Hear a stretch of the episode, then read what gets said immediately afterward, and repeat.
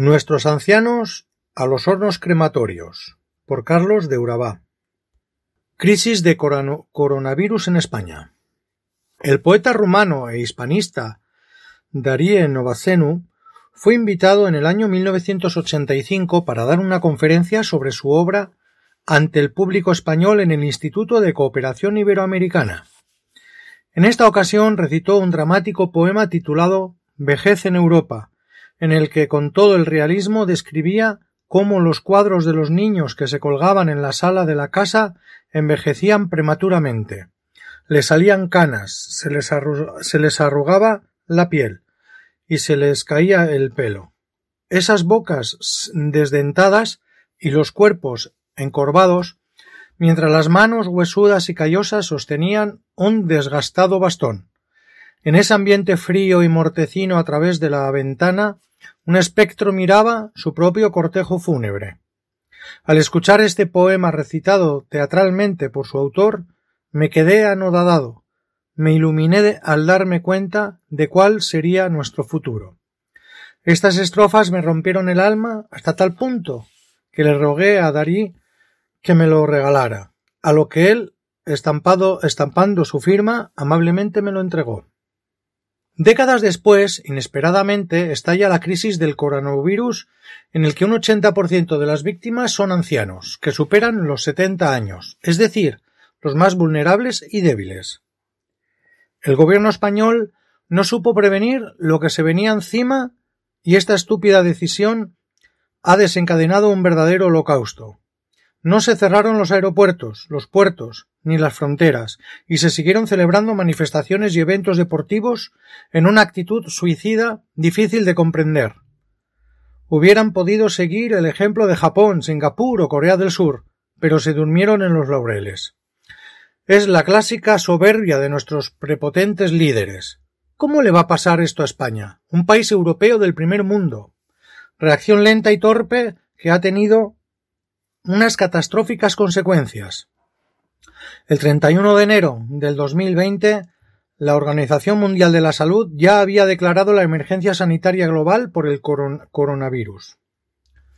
A causa de la agenda diaria del trabajo tan vertiginosa y trepidante, no hay tiempo para atender a los ancianos. Estamos agotados y el estrés nos vence. Llegan los, los recibos de las deudas, los préstamos o los créditos o los problemas familiares y casi ni se puede disfrutar del tiempo de ocio. Situaciones embarazosas que apenas dejan unos cuantos minutos para llamar a los padres y abuelos por los teléfonos celulares y mandarles un saludo del cumplido, de cumplido. Esos viejos decrépitos deben recluirse en sus residencias o asilos para que no molesten, ya que muchos tienen problemas de salud, enfermedades crónicas terminales, demencia senil o Alzheimer. Son dependientes y necesitan ayudas que de enfermeros o asistentes. Quien sobrepase los 60 años de edad ya puede considerarse un cacharro inservible que se esconde en el desván. Los viejos ya han cumplido ejemplarmente su cometido en la cadena de producción. Han dado los mejores años de su vida contribuyendo al crecimiento de la sociedad del bienestar y gracias a sus cotizaciones a la seguridad social gozan de una merecida jubilación. Para no ser tan duros y despectivos, a los ancianos, en términos eufemísticos, se les llama tercera edad, edad avanzada, la edad del oro, adultos mayores. Son equiparados con menores de edad porque han visto mermadas sus capacidades físicas y mentales. No son más que un estorbo y voluntariamente o por decisión de sus familias deben ser confinados en esos parkings en que se han convertido las residencias o asilos. En, eso, en esos guetos eh, podrán relacionarse con otros viejos y darse consuelo y cariño. No les queda otra que matar el tiempo sentados en la sala de televisión contemplando películas, partidos de fútbol o jugar a los naipes o el dominó antes de iniciar su viaje definitivo al más allá. La sensibilidad que debería ser una etapa armónica y equilibrada, el descanso del guerrero, para la civilización tecnológica industrial representa una maldición. Es el principio del fin, pues se atrofia en el cuerpo, se pierden a la visión, la audición, se anula la sexualidad, y el placer se convierte en dolor o depresión. Solo se vislumbra en el horizonte el invierno gélido que precede a la muerte. A raíz de la pandemia del coronavirus, muchos ancianos han sido condenados a una infernal agonía. Están muriendo a solas, abandonados, sin ningún contacto con sus familiares. Se les considera un peligroso foco de infección y nadie puede acercarse a ellos si no se cuenta con un sofisticado equipo de aislamiento, EPI. Vaya tragedia más espantosa. No se les puede ni tocar. Los iconos de la sociedad hedonista y narcisista imperante son los jóvenes. Hombres y mujeres bellos o bellas, sanos, musculosos o de cuerpos sensuales y atractivos. Este es el ideal supremo que transmite la propaganda de la sociedad de consumo capitalista. Hay pánico a envejecer porque el mundo le pertenece a los más fuertes, ya que el sistema exige eficiencia y productividad. El fascismo neoliberal desprecia y humilla a esos ancianos decadentes y estériles, que no son más que un cero a la izquierda. El dilema que ha plantado, planteado algunos políticos como Donald Trump es el de ¿qué es mejor? ¿Que se mueran unos cuantos ancianos o que se vaya a pique la economía? Al final se aplicará el método de la inmunidad de la manada y que caiga quien caiga. La Europa contemporánea atraviesa una desgarradora crisis demográfica a causa de la baja natalidad.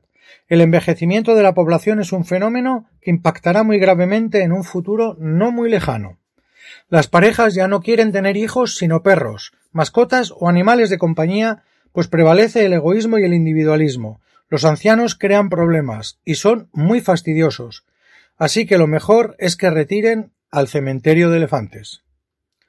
En la época antigua de Grecia o Roma, el anciano representaba la sabiduría y la experiencia imprescindible para tomar decisiones en todos los ámbitos del poder, y por lo tanto el Estado asumía su protección. Eran reverenciados y se les rendía un gran respeto.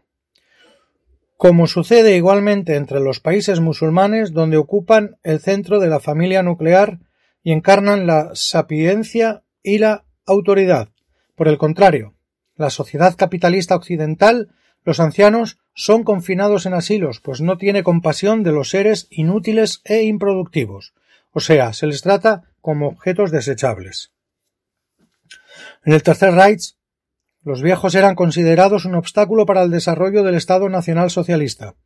Por eso no es de extrañar que el Ristand dieran la orden a los médicos de deshacerse de los ancianos inútiles, enfermos, minusválidos o retrasados mentales con métodos apropiados, inyección de ascensión para enviarlos al cielo.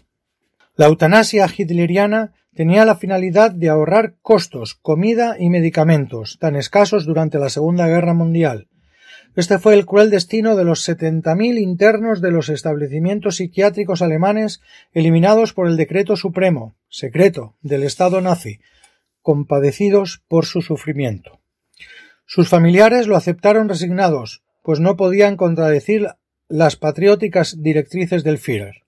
El ideal supremo del Tercer Reich era la eugenesia, es decir, la creación de una raza pura, aria, sana, joven y poderosa que se supone dominaría el mundo con su vigor y fuerzas sobrenaturales. Estamos viviendo en una sociedad brutalmente materialista. Las personas mayores viven solas, y no se les dirige la palabra porque los ciudadanos están más preocupados por las comunicaciones cibernéticas a través de sus teléfonos celulares, iPhone, smartphone, computadoras o tablets, abducidos por completo por la realidad virtual de Instagram, Telegram o Twitter o Facebook, enviciados por el virus neurológico, neurótico del EGO supertecnológico que castra por completo las relaciones sociales. Esos viejos ingresados en, los hospitales y residencias hacen parte de la, de la generación que construyó este país destruido por la guerra civil, una generación que hizo frente al hambre y la ruina de la posguerra, y para colmo también a la represión de la dictadura franquista. Y estamos dejando morir a quienes trabajaron catorce horas diarias para levantar a este país. Si el paciente está muy grave a causa del coronavirus, y tiene más de setenta y cinco años, se le desecha, ya no interesa cuidarlos y les, y les dejan morir, porque la medicina tiene que escoger quién tiene una vida útil por delante. Son las leyes no escritas del darwinismo social, donde los seres humanos no son más que números en las de las estadísticas. Están muriendo como moscas nuestros ancianos y desde el gobierno se repite hasta la extenuación que tenemos una seguridad social increíble, la mejor del mundo, pero muchas veces el personal sanitario no tiene ni guantes que ponerse. A las personas muertas por el coronavirus se les introduce en un sudario especial, un saco de color crema con un aislamiento extremo que impide cualquier fuga. La cremallera se sella con un pegante especial de manera que jamás pueda abrirse de nuevo. Una vez metido el cadáver en el ataúd, éste se higieniza con una solución de agua y lejía para eliminar cualquier resto del virus. Está prohibido hacer autopsias o recoger muestras del cuerpo. El féretro se apila en cámaras frigoríficas hasta que sea trasladado a los hornos crematorios. Aunque existe una larga lista de espera, y este proceso puede durar varios días, pues hay que cumplir cierto papeleo administrativo de rigor. Los familiares no los pueden velar o quizás por clemencia se permite a algún miembro de la familia vestido con un traje especial que les ponga una corona de flores. No vale la pena enterrarlos, así que la mejor alternativa es cremarlos, contradiciendo incluso la voluntad del fallecido, pues pueden ser foco de expansión del coronavirus. Con todo el dolor del alma hay que desaparecer todo rastro del apestado sobre la faz de la tierra. Los sepultureros no dan basto, abasto. El negocio de las funerarias es el más favorecido con la pandemia, y los muy usureros y especuladores aprovechan la tragedia y llegan a cobrar más de cuatro mil euros por encima del precio normal. Ante el colapso de los servicios funerarios, el Ayuntamiento de Madrid, foco principal de la pandemia en España, ha tenido que habilitar el Palacio de Hielo como morgue improvisada. A los causantes de esta pandemia anunciada se les debe exigir tanto responsabilidades políticas como penales. Porque existen unos culpables que cobardemente no quieren dar la cara y evaden cualquier pregunta capciosa. No ha sabido velar por la salud del pueblo, como reza en la Constitución monárquica. La coalición gobernante PSOE Unidas Podemos intentan infructuosamente desentenderse de este holocausto que hasta el momento ha causado casi seis mil muertos, abduciendo que los virus no conocen de fronteras. Pero da la casualidad que los expertos epidemiólogos que debieron anticiparse a su propagación del coronavirus fueron nombrados por ellos mismos. Este virus desenmascara toda la miseria moral de quienes ostentan el poder de decisión que se inhibieron, prevaricaron por proteger a sus propios intereses tanto partidistas como económicos. En España el sector turístico recibe anualmente más de 80 visitantes, más de 80 millones de visitantes del mundo entero, que dejan 92.200 millones de euros. ¿Cómo iban a alarmar a los turistas que insignificantemente con insignificante virus? Ahora las consecuencias no solo van a ser los millones de muertos, sino también el colapso del sistema de salud y la ruina económica que será aún más terrible que la propia pandemia. Carlos de Urabá